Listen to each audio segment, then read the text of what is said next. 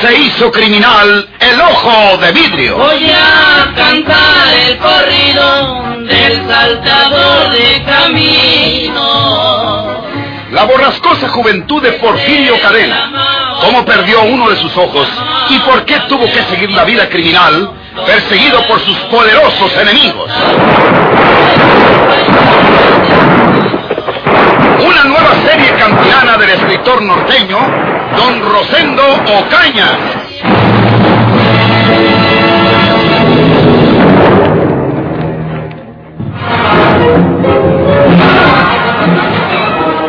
Entérate de lo que dice esa nota policíaca.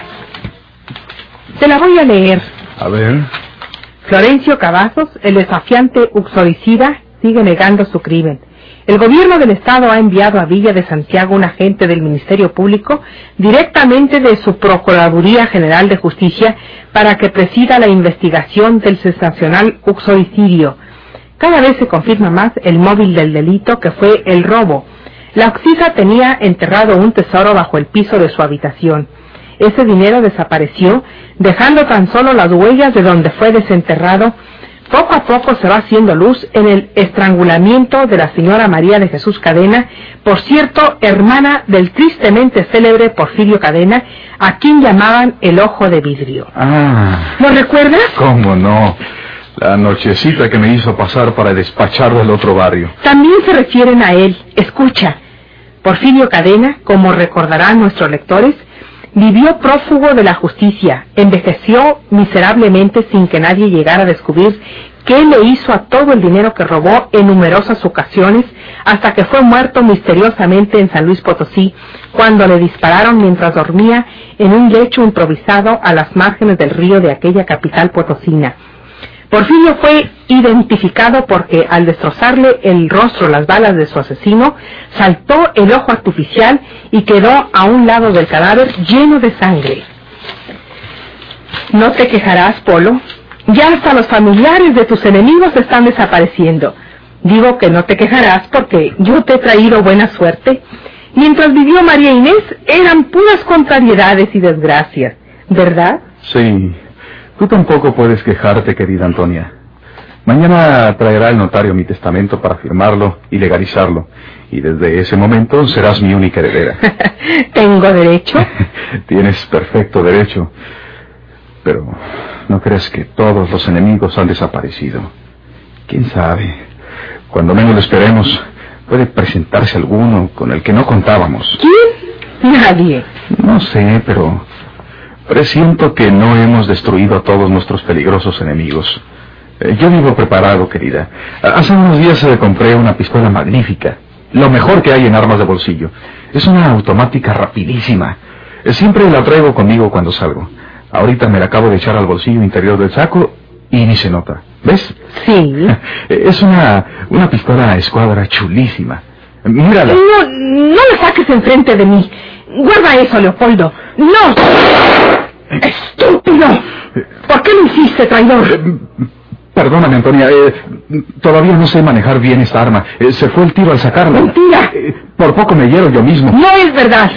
Quien estuvo a punto de recibir esa bala soy yo. Y la dirigiste a mí. No, no, no, Toña. Hipócrita.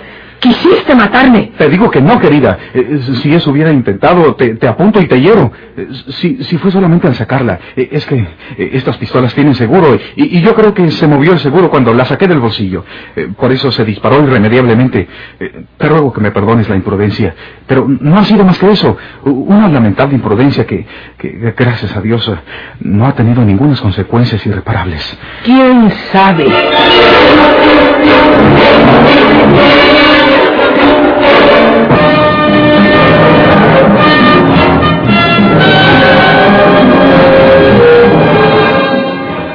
El licenciado Justo Treviño, agente del Ministerio Público, adscrito a la Procuraduría General de Justicia del Estado, ha sido enviado por el gobierno para dirigir las investigaciones de este asunto.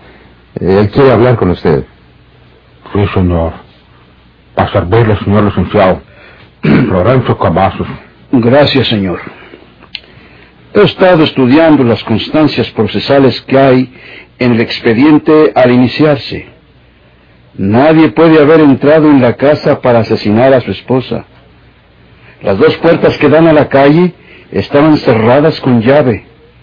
Aquí el señor juez dice que usted le quitó la llave a la de enfrente para entrar ustedes. Y creo que eso es verdad. Sin embargo, estoy seguro que cuando yo dejé la casa unas horas antes, no le eché llave. Nomás la cerré encima de golpe. Eh, ¿Se acuerda usted con precisión de ese momento, señor Cavazos? ¿De cuando salí de la casa? Eh, sí. Sí, señor. Me acuerdo muy bien. Entonces, dígame lo que pasó antes de que usted se fuera a la calle. ¿Se despidió de su esposa? Pues, eh, no. No fue aquello como una despedida. ¿Por qué no? Pues, les voy a decir la verdad. Como también se lo dije al señor juez de letras.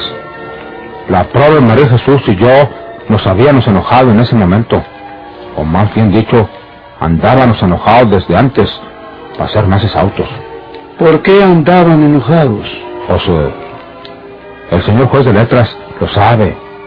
Ella tenía ese dinerito guardado y yo quería saber dónde lo tenía por si se ofreciera.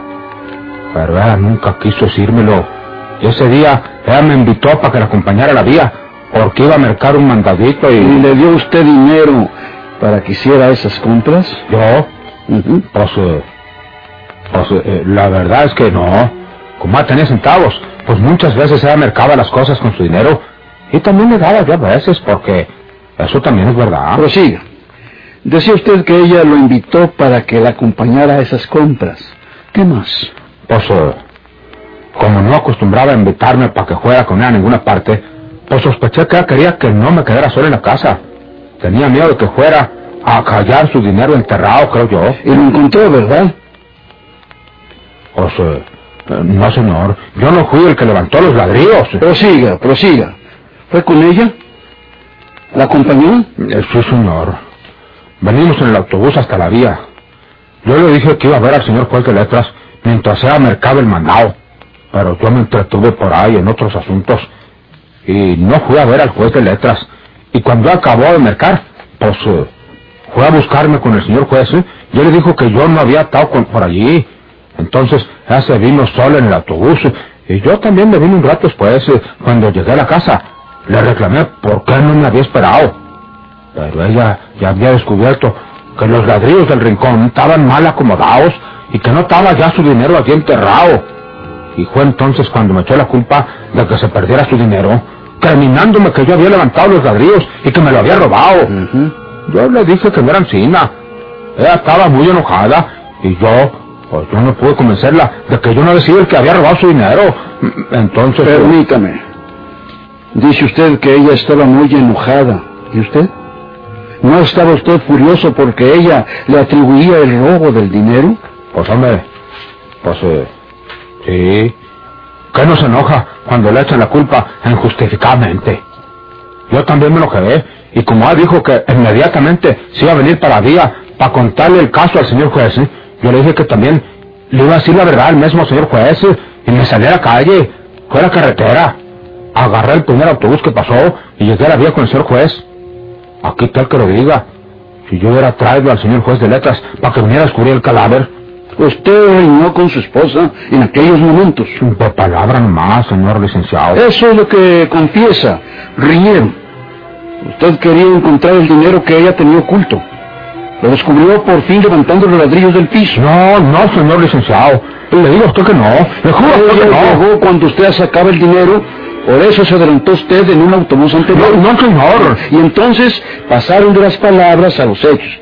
Usted la cogió del cuello y apretó demasiado, seguramente. no, no, no, señor, no, señor. Lo voy a consignar a su juez como presunto responsable de la muerte de su Eh, esposa. yo, yo no la maté. Yo no le estrangulé, no lo corté.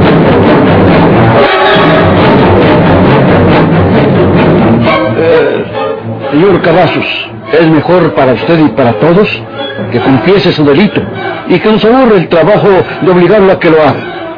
La justicia será menos dura con usted si habla francamente. Señor fiscal, ¿cómo cree usted que confiese una cosa que me hice? No le estoy jurando a usted por lo más sagrado que hay en el mundo para mí, que es la memoria de mis padres, que yo no le hice ningún mal a María Jesús. ¿Con qué boca quiere usted que le hable para que me caiga, señor? Lo siento mucho, señor Cavazos, pero la evidencia está en su contra. Usted nunca podrá probar su coartada y finalmente resultará culpable. Reconózcalo y confiéseme la verdad. De lo contrario, búsquese un buen abogado, aunque dificulto que el mejor pueda volver lo negro blanco. Eh, usted me conoce, señor juez de letras. Eh, dígale a este señor quién soy yo. Dígale que yo no soy capaz de haber matado a una mujer, y mucho menos siendo la mía, como lo la prueba de María Jesús. Dígase usted, señor juez de letras, por lo que más quiera. Sí, sí, don Florencio. Usted, señor Cavazos, acompañó a su esposa a la villa, pero ya tenía sus planes. Luego que se separó de ella, volvió a tomar el autobús y se devolvió a su pueblo. Entró a la casa, investigó el sitio donde se hallaba oculto el dinero, lo encontró, levantó el piso de ladrillo, en esa parte se apropió el dinero y colocó de nuevo los ladrillos removidos. Pero estos no quedaron tan bien como antes. Por lo tanto, cuando su esposa regresó a su vez de la villa, en el acto descubrió que los ladrillos habían sido removidos, sospechando de usted. Lo demás ya lo hemos discutido, ya lo hemos aclarado. Pues puede decirse. No estoy equivocado, señor fiscal.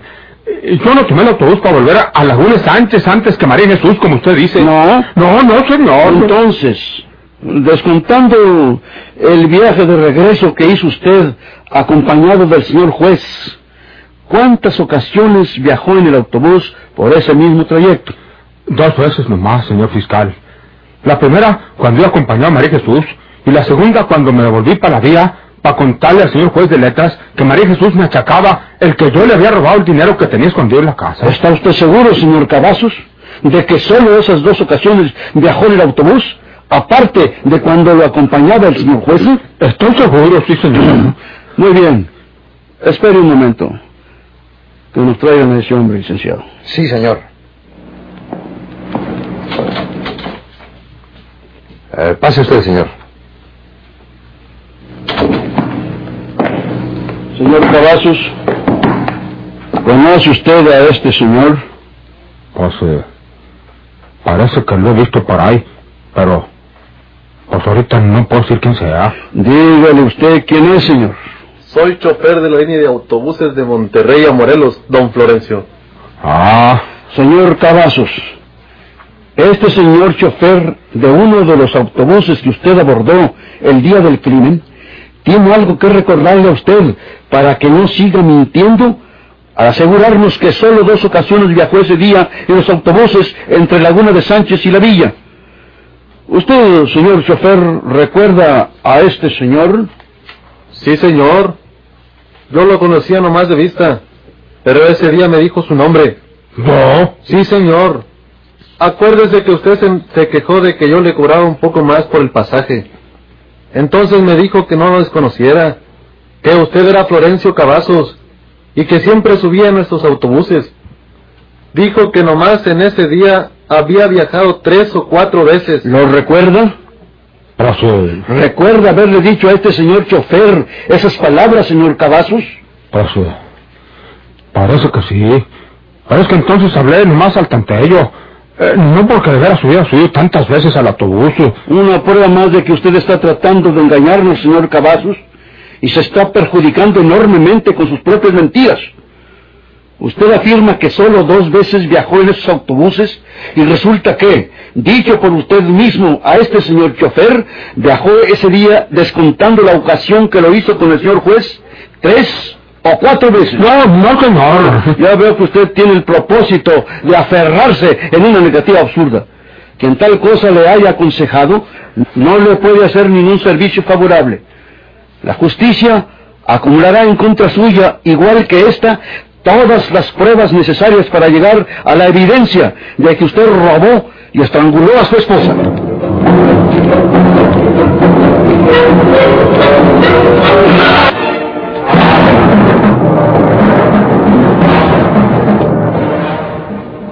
¿Qué le pasa a usted, señor Leal? Siéntese para que tome el refresco. No contiene alcohol. Eh, tengo que irme, señorita Torres. ¿Pero por qué, señor Leal? Acaba usted de llegar, viene a visitarme. Le voy a ofrecer un refresco y de pronto quiere marcharse. Pues, ¿Acaso he cometido alguna indiscreción? no, no, que- no, no es eso, señorita Torres. Es que me acabo de acordar de una cosa que tengo que hacer. Eh, Es un asunto personal y quisiera ir a arreglarlo en este momento. Eh, Le prometo a usted venir a visitarla en otra ocasión. Muy bien, señor Leal. Si es así, si usted tiene urgencia de estar en otro sitio, lo disculpo y puede retirarse. Gracias, señorita Torres. Y con la venia.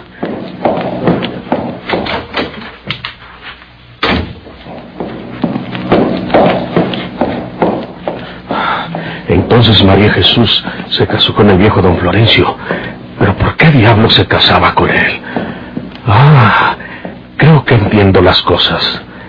Al saber que yo había muerto, con toda seguridad que la pobre se sintió sola, desamparada, toda trastornada al saber mi muerte, y con seguridad que entonces fue cuando aceptó casarse con el viejo don Florencio. Pero ¿por qué la mató ese viejo desgraciado? Hoy que se casó con ella por el interés a los bienes y al dinero que le dejó el viejo don Ricardo, no puede ser otra cosa. Pero, ¿qué hago? Voy a mi pueblo a castigar a ese viejo infeliz. Y si lo hago así, me voy a descubrir. Van a saber que no estoy muerto. Y como ya una vez pasé por muerto sin que fuera verdad, pues entonces de qué ha servido todo lo que he hecho en estos últimos días para que se crea que murió Porfirio Cadena, el mentado ojo de vidrio.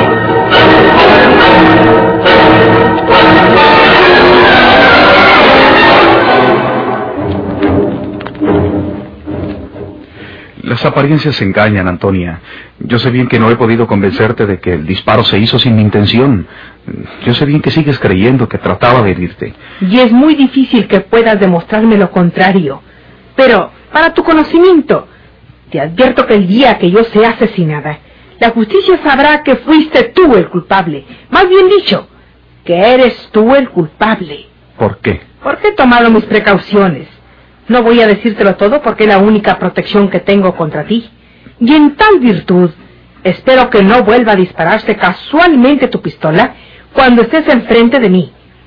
Y que no vuelvas a poner un tóxico en la copa que me ofrezcas o en mi café, en fin. Eh, tú, Antonia, me estás dando una lección muy provechosa. Cada día que pasa me demuestras que debo ser leal contigo. Y, y lo seré, Antonia. Lo seré en lo sucesivo. ¿Y cómo voy a hacerlo si te quiero? No me toques, por favor. ¿Vas a odiarme para siempre? No lo sé. Tengo que salir esta noche. Me estoy haciendo unos vestidos con una modista que vive en la colonia de Santa María y quiero que los termine antes de que nos volvamos a San Luis. Quedé de ir esta noche para probarme algunos. ¿No quieres que te acompañe? De acuerdo como están las cosas hoy, prefiero ir sola. Eh, ¿Quieres que te pida un coche? No, tomaré uno en la calle. Volveré temprano, aunque no creo que te inquiete mi retraso. Temo que nunca me vas a perdonar, Antonia. Ya lo veremos.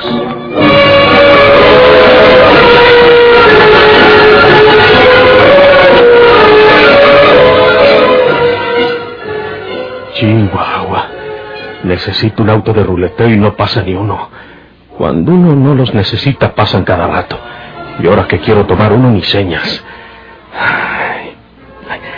Voy a la estación y me informo de la salida de los trenes para Monterrey. Mientras tanto, voy pensando lo que me conviene hacer. Pobre María de Jesús. Y yo tengo la culpa porque la dejé sola. Eh, allá viene un libre. Lo voy a detener.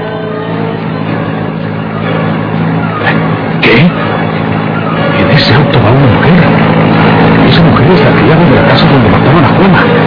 Allá viene otro. Lo tomaré para seguir el de esta mujer.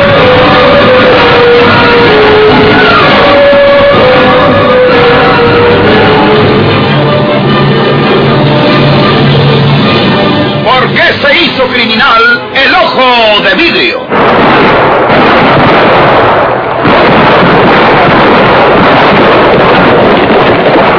Muchas gracias por su atención. Sigan escuchando los vibrantes capítulos de esta nueva serie rural. ¿Por qué se hizo criminal el ojo de vidrio? Se disfrazaba de arriero para asaltar los poblados. Burlándose del gobierno, mataba a muchos soldados, nomás blanqueaban los cerros, seguros sin calzonado.